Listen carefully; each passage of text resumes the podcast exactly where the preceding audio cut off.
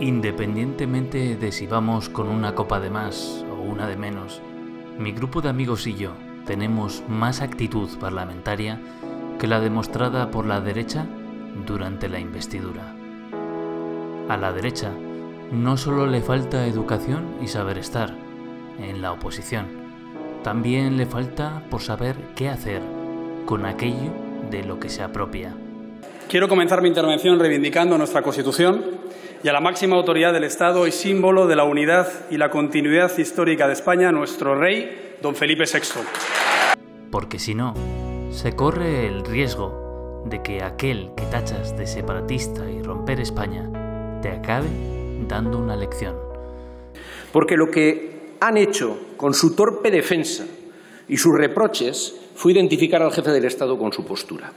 En definitiva, lo que buscan es confrontar la jefatura del Estado con la jefatura del Ejecutivo.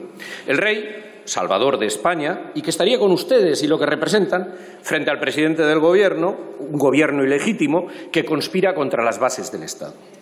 Y dando además la sensación de una suerte de jerarquía del jefe del Estado que jurídicamente no existe. Pero es curioso que si hoy estamos todas, todos votando aquí la candidatura del señor Sánchez, es porque el rey lo ha querido así. Por otro lado, me quedo con la nueva fórmula que han estrenado en el Partido Socialista para combatir la mentira. Poner sobre la mesa datos. El 76,3% de los condenados son españoles. Los extranjeros condenados solo suponen el 1,43% del total de inmigrantes que viven en nuestro país. En el año 2018, el 73,9% de los condenados contra la indemnidad sexual eran españoles. Así que les voy a decir dos cosas. La primera es que dejen de manipular los datos. Y la segunda es que el problema no es la raza ni el origen, es el machismo. Se llama machismo y mata. Hace más de 40 años que dejamos el franquismo atrás. No caben golpes de Estado. No hay cabida al transfugismo de última hora o a apelar al hueco patriotismo de la derecha. No. Solo hay un camino largo y lleno de trampas para el nuevo gobierno de coalición se han dotado de mecanismos para arreglar los futuros desacuerdos. De hecho, se han puesto de acuerdo en lo que no estarán de acuerdo. Tendrán que hablar hasta con quien no quieren hablar. Tendrán que ceder y sufrir derrotas. Pero sobre todo, lo que tienen que hacer es devolver los derechos laborales que fueron eliminados en 2012 al pueblo, abolir leyes mordaza, modernizar el país, en fin, hacer posible lo imposible. Y eso sabiendo que están en minoría. Y nosotros, el pueblo, solo nos queda ser críticos y exigir lo que es nuestro, nuestros derechos, nuestras pensiones, sanidad y educación. Llenar la hueca bandera de la derecha de algo que nos importa a todos. Vivir dignamente. 13 de enero de 2020. Comenzamos. El podcast hecho con un clip y un chicle y Donny Boy. Feliz año a todos, menudo comienzo de 2020. Una investidura que ha tenido lugar durante el puente de Reyes, que ajustadísima, ajustadísima, por muy pocos síes ha sido elegido Pedro Sánchez Veremos cómo saca adelante esta legislatura estando en una minoría parlamentaria y necesitando de una mayoría absoluta para aprobar los presupuestos generales del Estado. Eh, ayer, domingo, tuvo lugar la rueda de prensa en la que Pedro Sánchez presentó los nombres de los ministros. Hoy, lunes, jurarán su cargo. Digamos que está, no se está haciendo de una forma habitual, se está haciendo eh, deprisa, porque bueno, es lo que tienen que hacer ponerse a trabajar cuanto antes. Llevamos un año sin gobierno. Que tenga que suceder en fechas festivos no creo que sea relevante. Pero por lo visto algunos diputados eh, de la bancada de la derecha se quejaron porque se ha hecho en época intempestiva, digamos, en Navidades, en Reyes. Bueno, que no iban a estar con su familia, algunos argumentaban. De hecho, Casado la denominó de una forma que a mí por lo menos me llamó la atención. Porque nos trae una sesión de investidura apresurada y casi clandestina, en pleno fin de semana y víspera de Reyes, como si estuviéramos en el oratorio San Felipe Neri. Ojo, investidura clandestina. Ya sabes, si curras los fines de semana, eres un clandestino. Es más, este podcast lo estoy grabando un domingo, por lo tanto, este podcast es clandestino. Solo se oye en los bajos fondos de Internet. Hmm. Espera, espera. El podcast que se oye en los bajos fondos de Internet. Irony Boy. Bienvenidos clandestinos y clandestinas a este podcast. Me gusta, me gusta cómo queda. Gracias Casado, ya tengo un comienzo con, gancho.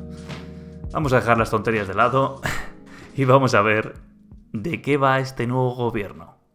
Vamos a verlo en detalle.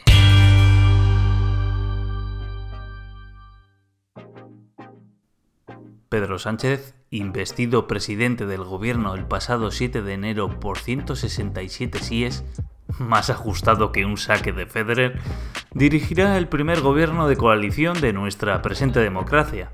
Este gobierno tendrá cuatro vicepresidencias y 18 ministerios. Venga, os canto cada uno de ellos y añado algún detallito más. Vicepresidenta primera, ministra de Presidencia y Relaciones con las Cortes y Memoria Democrática, casi nada. Carmen Calvo. No es una cara nueva, repite cargo, solo que pierde la competencia en igualdad. Vicepresidente y ministro de Derechos Sociales y Agenda 2030, Pablo Iglesias. Sobre la Agenda 2030 es un programa propuesto por la ONU en 2015 para alcanzar una serie de metas en cuanto a igualdad, lucha contra la pobreza y el cambio climático en 2030, para 2030, que fue firmado por 193 países. Vicepresidenta y ministra de Asuntos Económicos y Transformación Digital, Nadia Calviño. Su nombre sonó como candidata a ser directora gerente del FMI.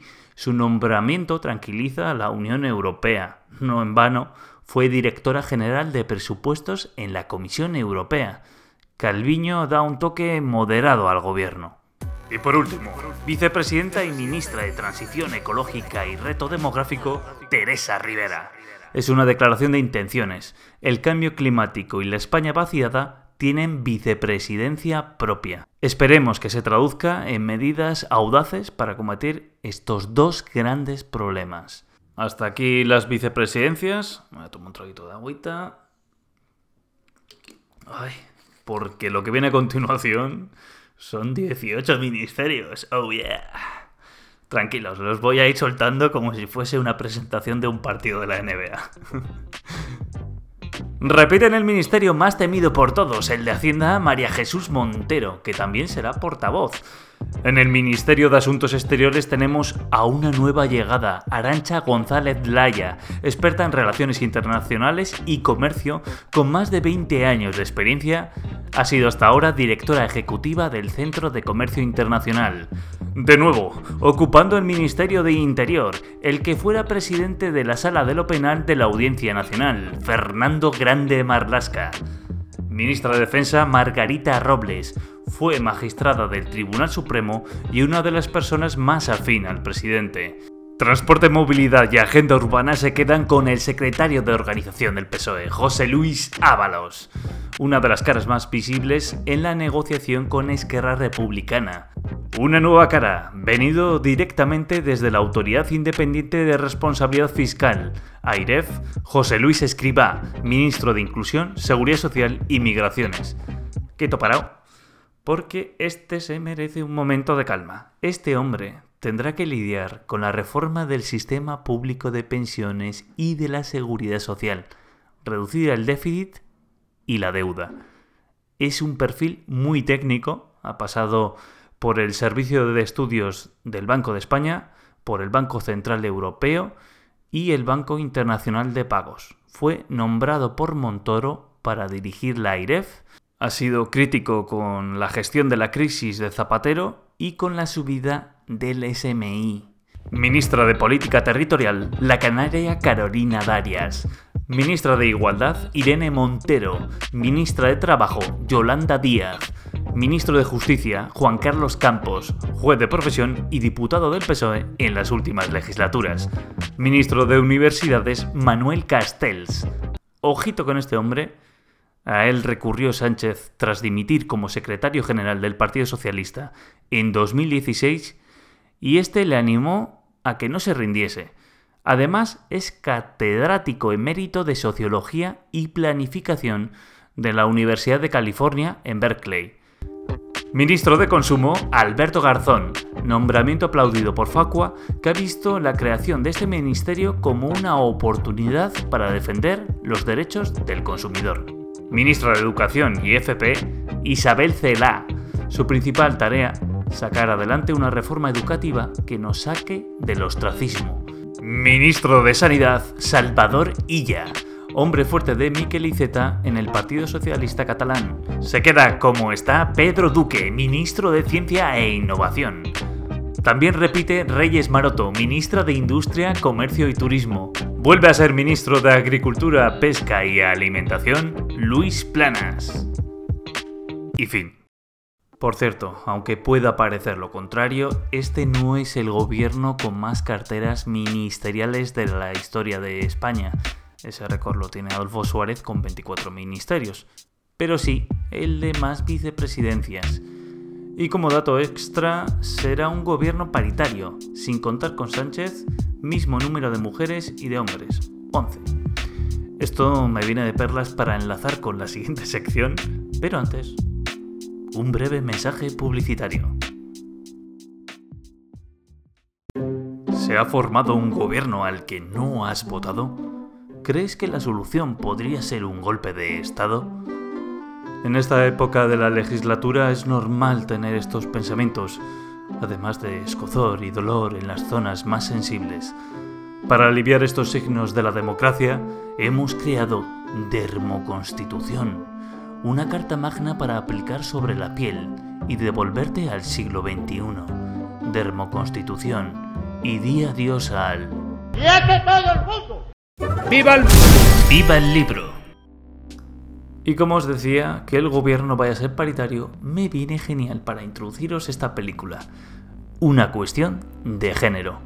On the basis of sex en inglés, pero claro, al traducirlo al castellano no vamos a incluir la palabra sexo este es un país muy cristiano. ¿De qué va la película? Bueno, pues va sobre Ruth Ginsburg, que junto con su marido, el abogado Martin Ginsburg, cambió el curso de la historia con un singular caso sobre discriminación de género que abrió el camino para la igualdad en los tribunales. Está basada en hechos reales en Estados Unidos en los años 50, 60, 70, 90. es una película de corte feminista que habla como Ruth Ginsburg y su marido llevaron a cabo un juicio, un juicio muy singular, no os quiero comentar el caso en concreto porque sería un spoiler, pero que llevó a sentar un precedente legal que hizo que se cambiasen las leyes en Estados Unidos, leyes, ciertas leyes, que discriminaban por razón de sexo a la mujer. Es un biopic correcto, eh, visto un biopic vistos todos, eh, ya sabéis cómo, cómo son. Te presentan a un personaje, te cuentan su infancia, un momento dramático, un momento de inflexión del cual se recuperan y consiguen su objetivo en la vida, que a su vez supone un gran avance para la humanidad, en este caso para Estados Unidos. Ya os digo, visto biopic, vistos todos.